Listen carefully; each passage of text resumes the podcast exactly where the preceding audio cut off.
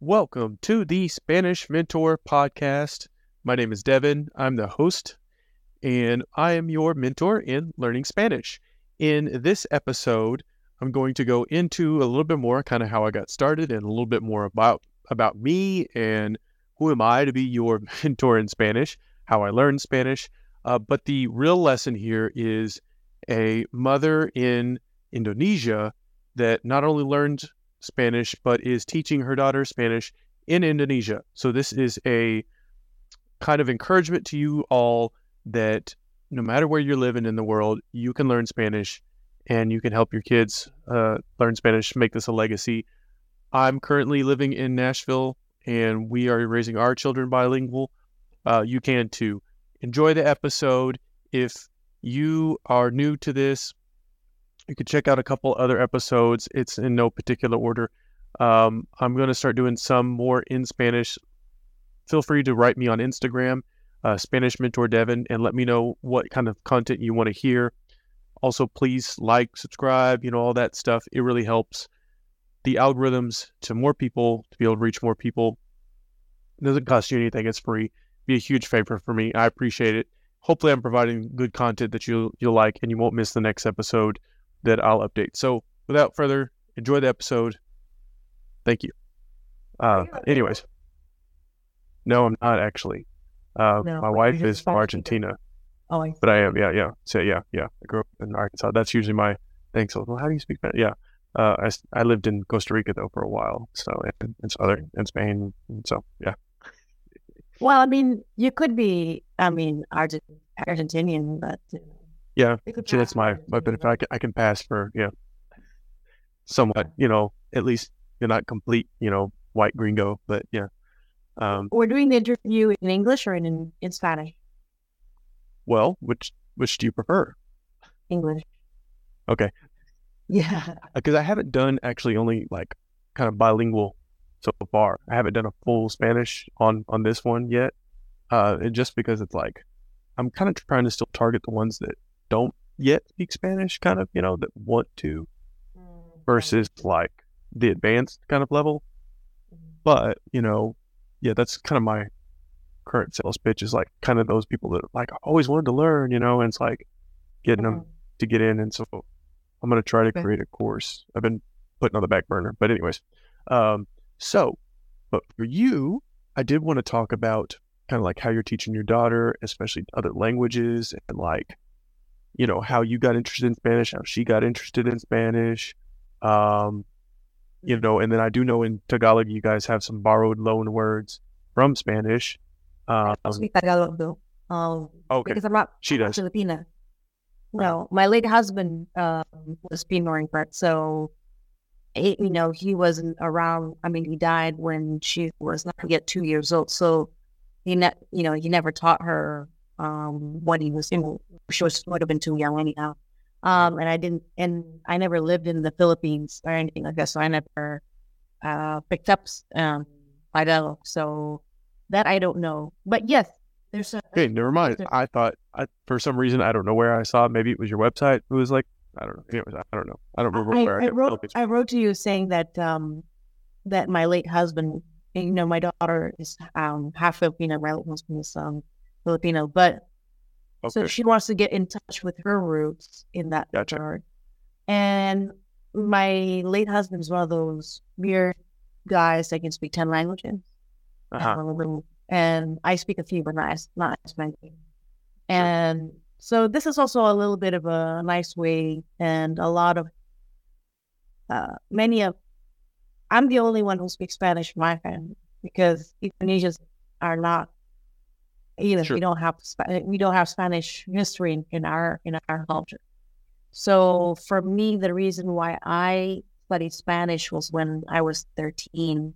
I was traveling to the United States and uh, I went to watch a movie, uh, Pedro Almodovar movie, Mujeres en el Borde de los Ataques de los Enemigos. And um, I watched that film and I was like, what is this weird, weird, bizarre story? What is this language? It's so just absolutely chaos, like, you know. And then, but I just fell in love with it and was just really curious. And when I was in high school, a couple of years later, they offered Spanish as a foreign language, and so I took it. But I, I didn't really learn anything in high school.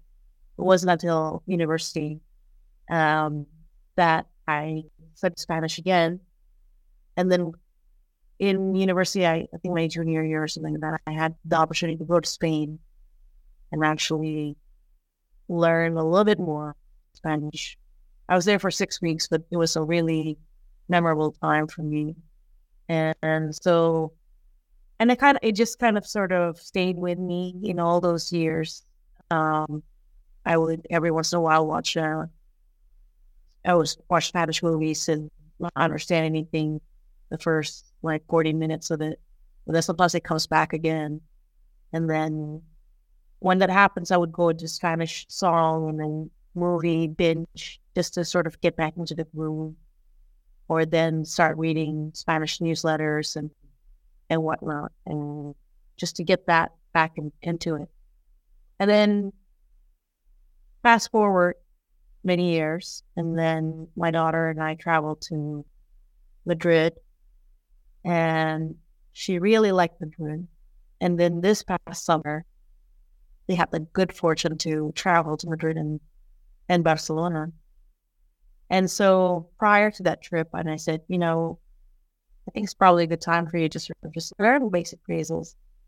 Um, you may know Tim Ferriss, of course. Um, Tim Ferriss yeah. is multilingual, and he has the the cheat code of how learn different languages. He has the nine phrases, and so whenever we try to pick up a new language, we try to translate those those nine phrases that Tim Ferriss has as a cheat code.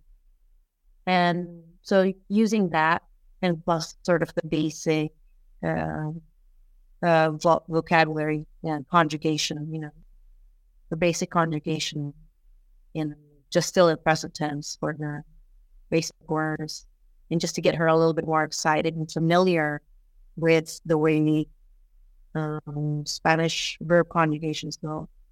And then she can start begin to like imagine traveling through Madrid, the kind of questions she would ask. Um, and so just, you know, she was like, so how would I say this if I was a traveling? What if I lost my passport? Or what if I wanted to go to Zara?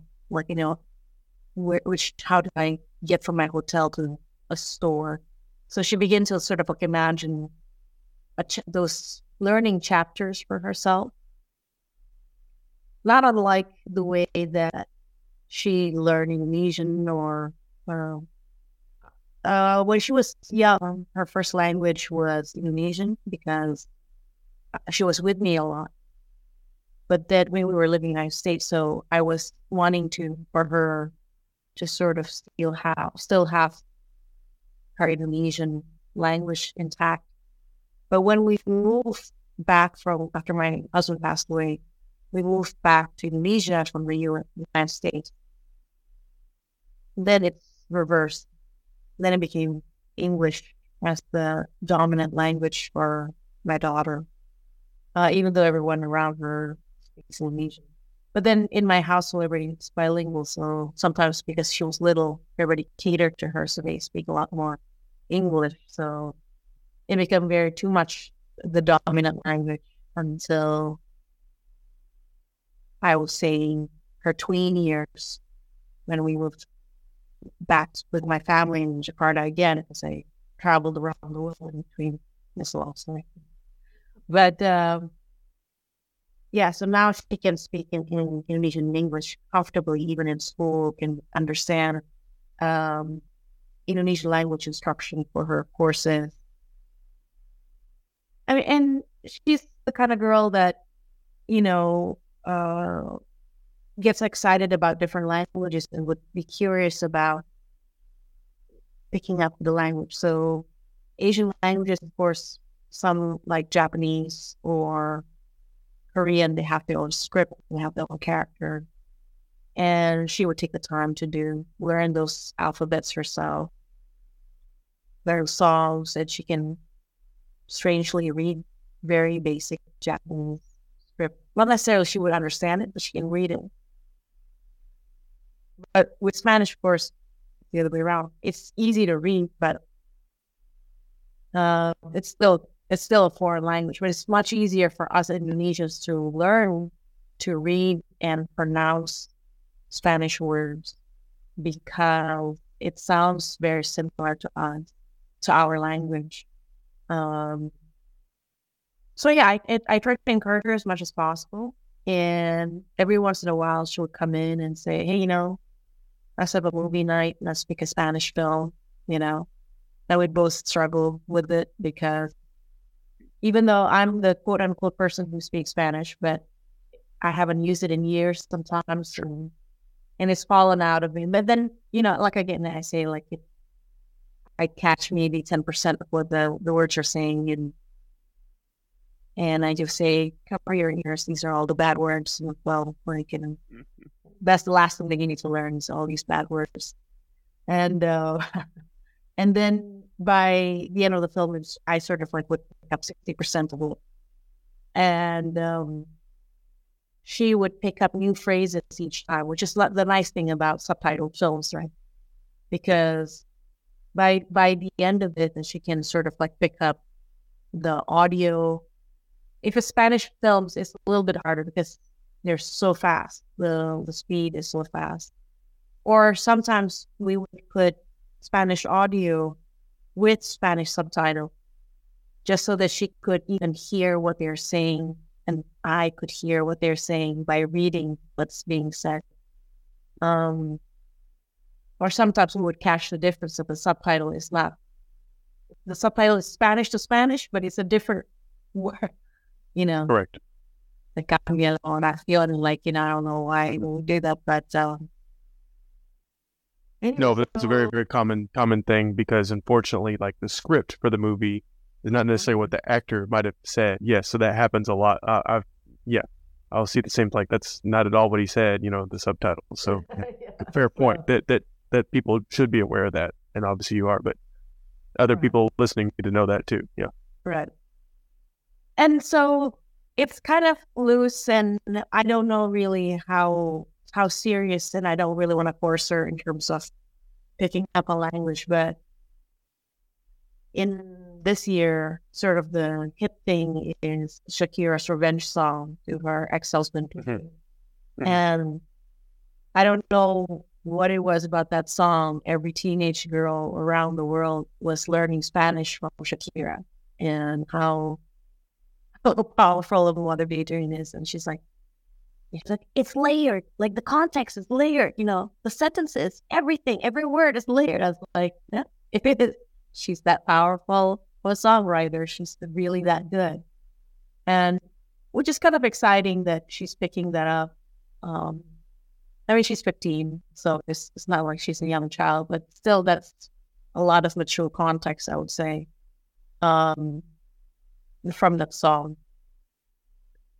So, yeah, I just tell her, yeah, you just keep on doing this and until you feel like you really want to study it a little bit more seriously because of course, languages gets from the fun part and then to get to a little bit to a little bit intermediate. Takes out it takes years just from beginner to intermediate for whatever reason.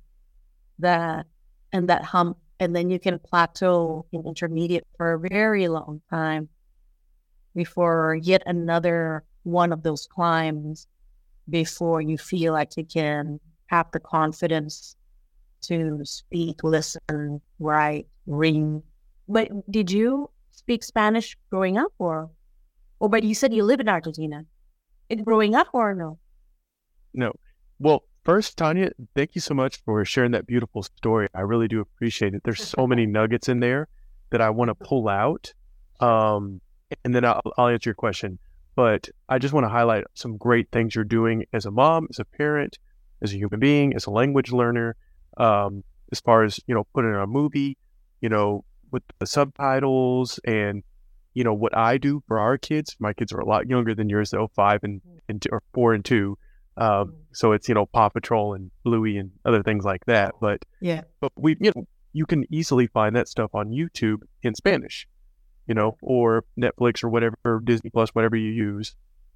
Um, you know, you can just change the audio to Spanish easily. And it's pretty much everything's on YouTube, just like Paw Patrol in Spanish or in Espanol. And there you go. Um, but, you know, obviously that's so I guess what I'm saying is that you can pick one of your favorite films that you already like and, and watch, or one that you really like and just put it in Spanish versus having to find a Spanish movie, quote unquote. You know what I'm saying? Like, because um, I'll be honest, like I've I've seen a couple Spanish movies and a couple Argentine movies, and sometimes it's like I'm, I'm completely lost because it's like there's no context of I don't get you know what's going on, and, and usually it's a kind of a heavy plot or something. So you know, I, am just saying just to, to make it a little mm-hmm. more encouragement and easier. But that's great. You know, it's just practice. It's just practice. And the fact that you're using like imagination and planning a trip and like mm. making it an actual reason to use the language, that's fantastic. And going abroad, if anybody can, go travel to the country. Highly recommend immersion is the way to go. If you can't, no big deal. Thanks to the internet, you know, you can travel really anywhere in the world. Um, you know, but um, so yeah, so congratulations on on that, and um, another encouragement too. So as far as Japanese, I don't know about Indonesian because unfortunately don't know the Indonesian language, but I imagine this is probably pretty similar in the fact that the vowels might be the same. The Spanish, yeah, um, Spanish and Indonesian, yeah.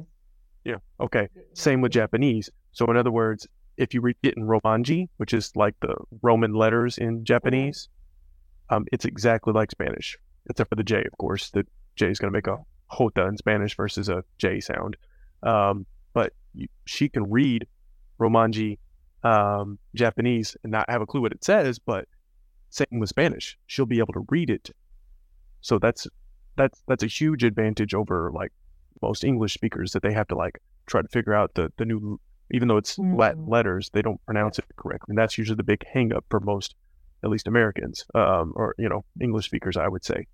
So those are a couple of advice there. So now to answer your question though, no, uh, grew up in Arkansas, um, which is yeah. you know, little country town.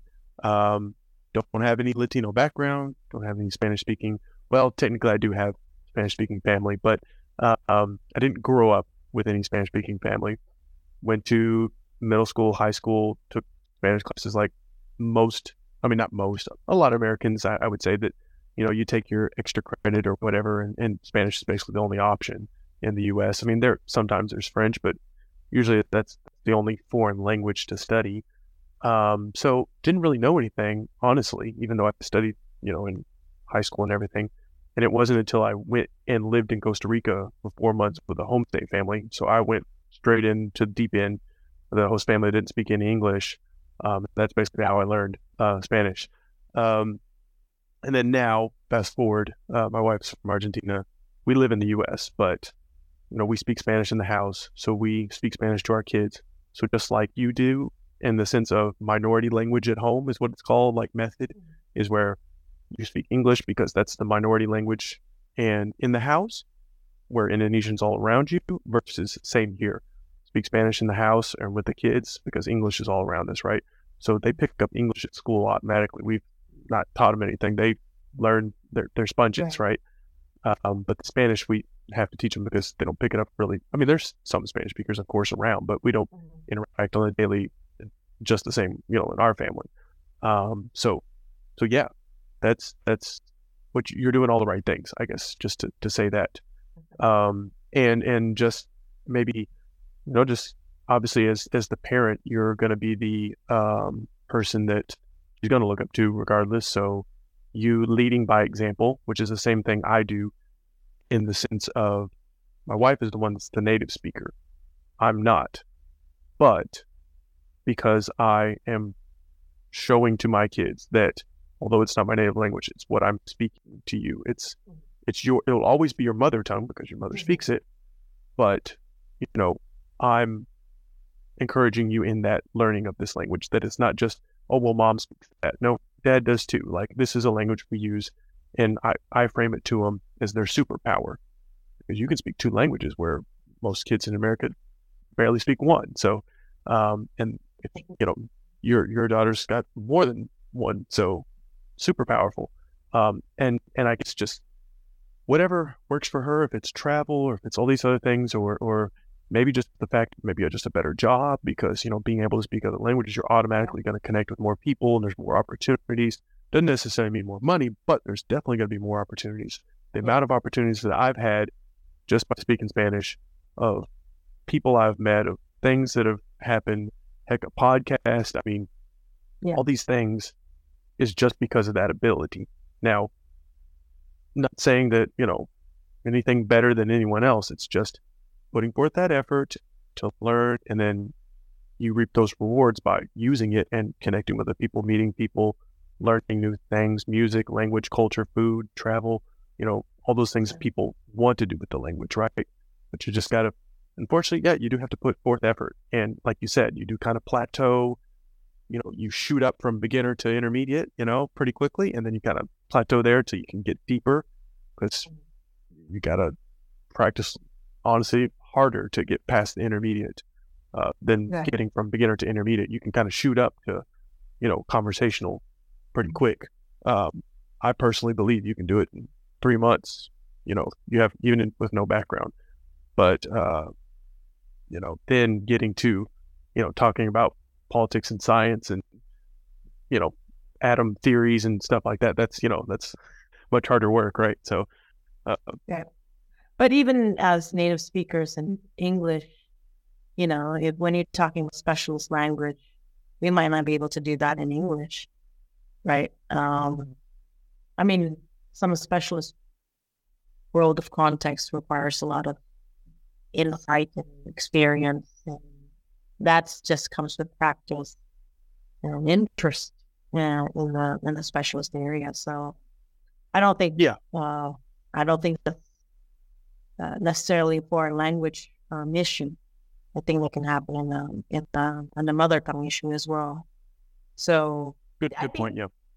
The, the the other thing some things I think uh, when I'm learning new languages are the benchmark uh, of leveling up is when you can start doing math in a different language. And, uh, you know, that sometimes is. Uh, it's tough in any language. No, I'm just... I know. Yeah. like, uh, you know, I, I, uh, one time I was thinking myself, in how many languages can I do or, multiplication table, you know, mm. and just force myself to do small practices in my head. And it, it, took me a while to sort of just get comfortable just even saying numbers in hundreds, let alone in thousands, uh, mm. you know, multiple numbers. A, a, phone number, for example, used yeah. to be you know, something that you had to I'm so, you know, like back in the day where I used to listen to to um in an audio lab, like in the you know, you know, in in a language lab, and then put in a tape, and you have to take down somebody's phone number as as the that's the exam exercise. Uh-huh. Uh-huh. Yeah, so you have to take down like what's the correct phone number, and you, you could have you know twelve students in a class, and they have twelve different phone numbers.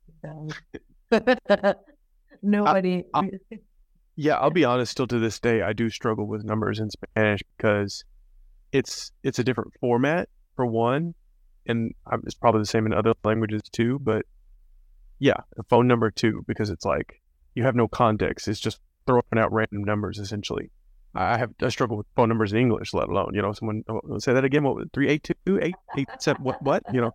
So uh, yeah, so that that's that's a good point, and and the fact that yeah, you have to learn a new vocabulary. Honestly, like at least in, in Spanish, I had to learn. You know, well, how do you say two times two?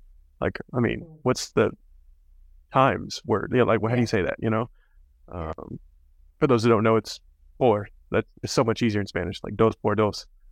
so, anyways, uh, yeah, that that's um, and then um, how did you, when you were in Costa Rica, how did that flip from being like just sort of a passive learner, I guess, from the mm. United States, sort of like an active user of the language? What sort of was the the catalyst um, for you? It's a great question.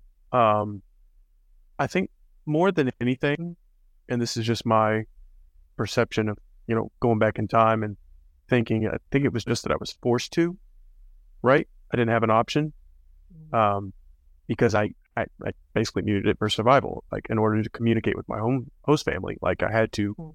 speak something. You know, Mhm. I guess I could write down on pieces of paper and communicate through.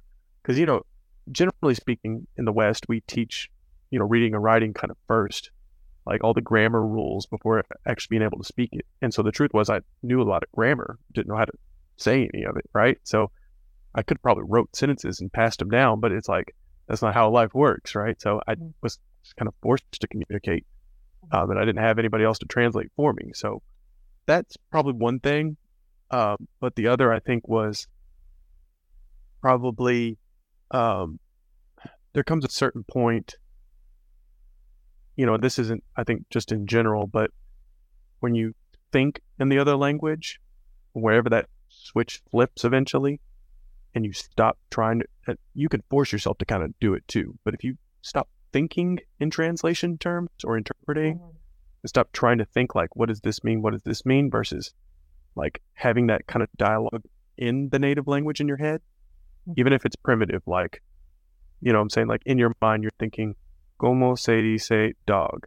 Uh, uh, dog. Uh, you know, and versus, uh, como diría dog? And they, and they say like, like, so, you know, how would I say dog? Like, you know what I'm saying? It's when you start thinking in the native language. Does that make sense?